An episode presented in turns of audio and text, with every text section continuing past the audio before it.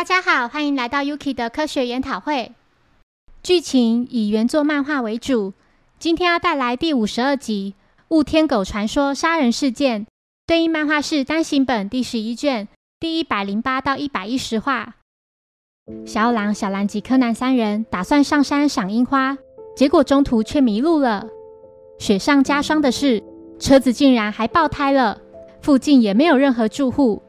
柯南注意到不远处有个叫山尼寺的寺庙，看来今晚只好在这留宿了。一名留有长胡须的老爷爷在得知几人想留宿后，告知他们每人收费一万日元，若不接受的话，从这里到山脚下得走六个小时。他奉劝几人还是留下来为妙。现在这种阴雨绵绵的天气，那个家伙说不定就躲在某个地方。他是个专吃人类灵魂的古代妖怪雾天狗。老爷爷请寺庙里的其他人前来迎接客人。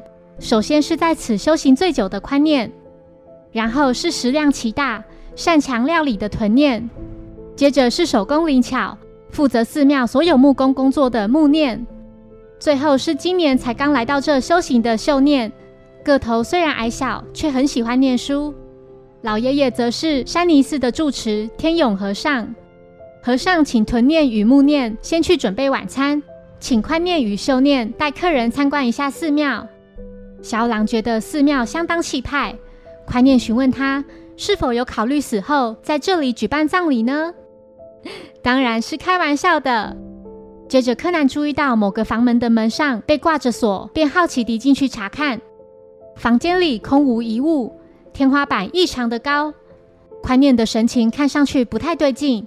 小狼询问这个房间是用来做什么的，秀念表示这是修行室，据说以前违反戒律的和尚都会被关在里面反省，现在好像已经没有在使用了。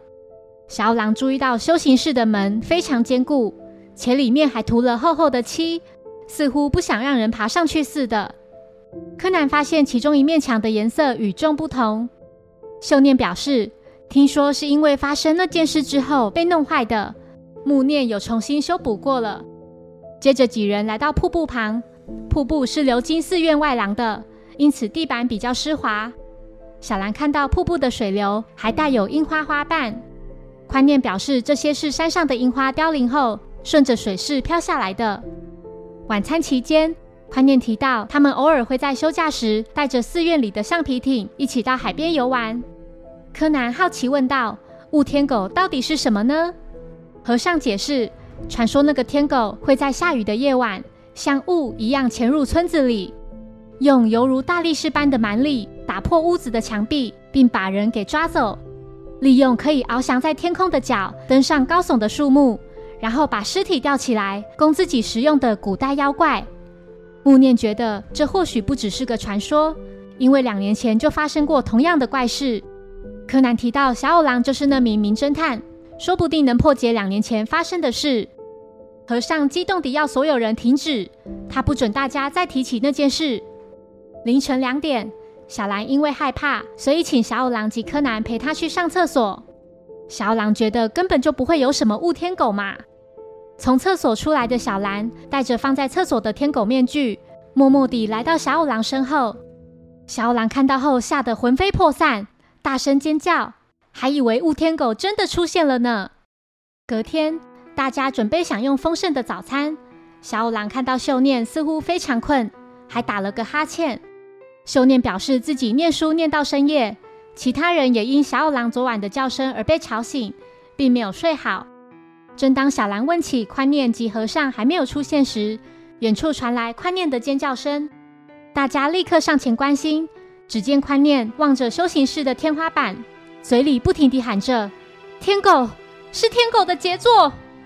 天永和尚吊死在修行室天花板的梁柱上，地上还有一把斧头。警方随后赶往现场，死亡时间在昨晚十点到十二点间。柯南询问。为何宽念会于第一时间就知道尸体是在高耸的天花板上呢？木念解释道：“因为两年前就曾发生过相同的事。”木木提到那次事件也是由他侦办的，死者名叫钟念，发现尸体的是宽念和木念。木念说：“那是发生在阴雨绵绵的梅雨季时节，钟念为了修行而闭关在这个房间里。他在墙上凿了个大洞之后，就突然消失无踪。我们找了三天三夜都没有找到他。就在我们以为他已经逃走，准备放弃寻找的第四天早上，我们打算修理墙壁而进到修行室里，不经意抬头时，就看到钟念吊死在天花板上。原以为钟念是想逃出去，才在墙上弄出一个洞，可是房间的门又没有上锁。后来请本地的工匠来修理外墙时，他表示一个人要凿开这么大一个洞，需要花上一整天的时间。能轻易做到此事的，就只有那个传说中拥有怪力的古代妖怪雾天狗。一名警员告诉木木，这次事件跟两年前一模一样，梁柱布满灰尘，找不到任何接触过的痕迹。正中央的横梁上只有绳子挂在上面，并没有被移动过的痕迹。木木不解，为何上次被弄破的那面墙，这次又破了呢？到底是怎么做到的？在墙上打洞。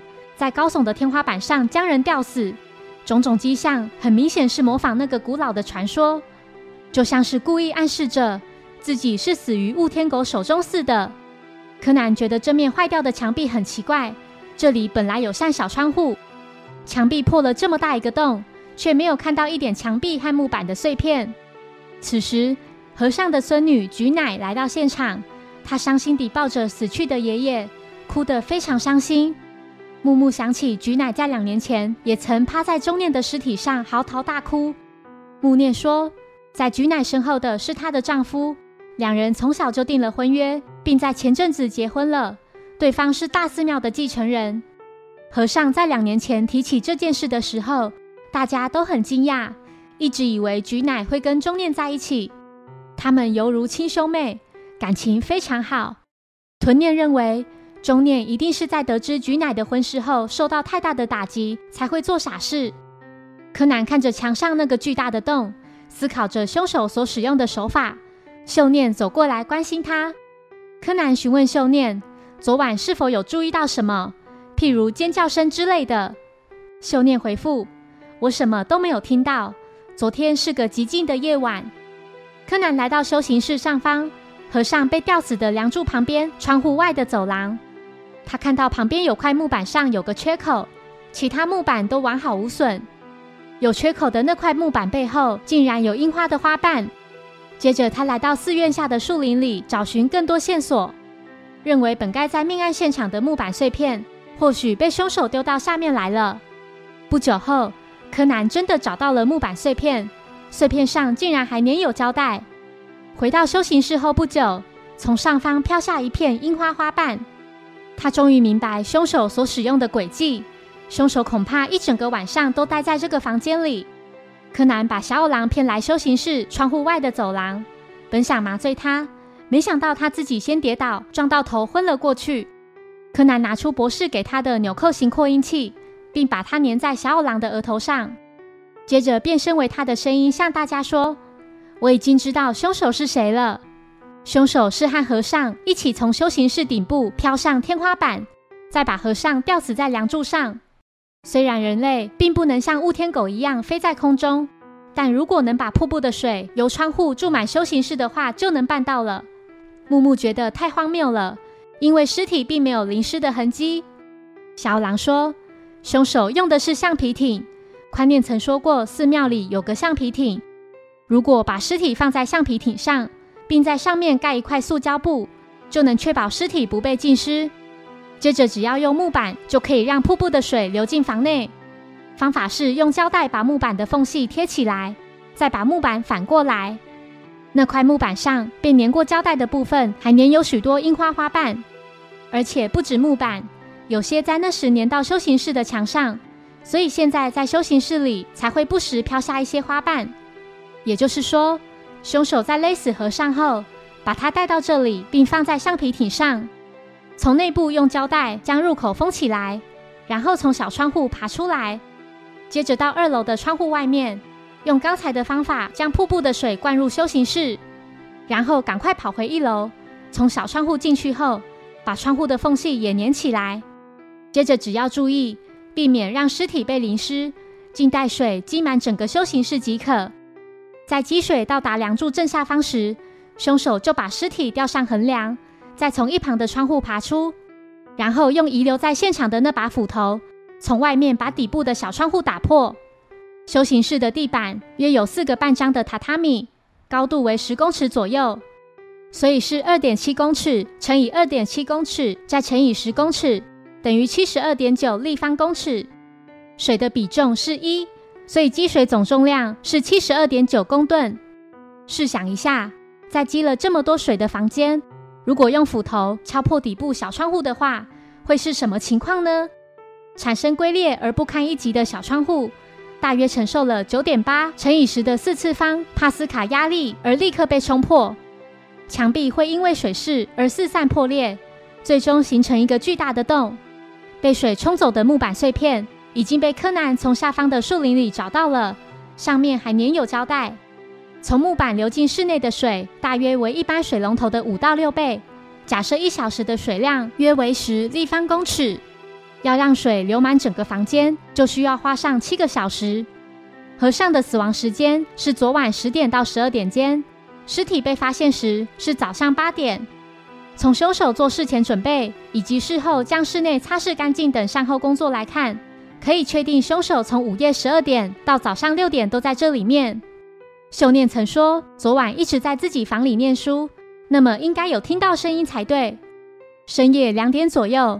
有人被厕所里的天狗面具吓得大声尖叫，那个人是谁呢？秀念自信地说：“我当然有听到，是小兰的尖叫声。”小狼说：“是我啦，也难怪你没有听到，因为你整晚都待在这个水声隆隆的修行室里。还有，我以自己的侦探生命作为赌注，那块木板碎片上的胶带一定有秀念的指纹。”秀念认罪并说。中念是我如假包换的亲哥哥，我刻意隐姓埋名，从其他较远的寺庙转过来这里。之所以来到这，就是要找出杀害哥哥的凶手，以及查明事件的真相。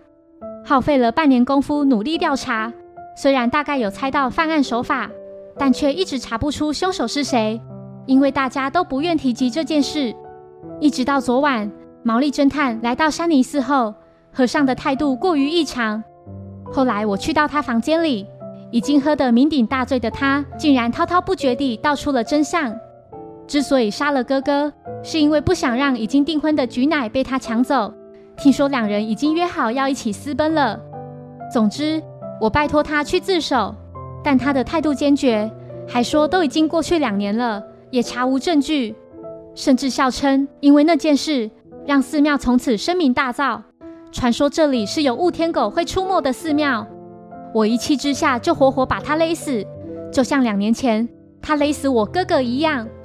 当尸体倒在我面前时，我知道自己已经别无选择，只好用两年前他曾用过的手法。真是可悲啊，毛利侦探！如果您在两年前就到访这间寺庙的话，我可能就……我雾天狗案是我个人蛮喜欢的故事。如果和尚能同意让孙女和心爱的人在一起的话，他和中念两人必能终成眷属。如果两年前警方有带新衣来访山尼寺的话，也许和尚就会被逮捕归案。如果中念没有被杀害，而单纯只是被赶出山尼寺的话，秀念也不会为了报仇而来到这。感叹人生没有如果。虽然和尚被用相同的方式得到报应。但秀念也同样得为自己所犯的罪入监服刑。谢谢收听，如果喜欢本节目，欢迎小额赞助给我支持，谢谢。那我们下一集再见，拜拜。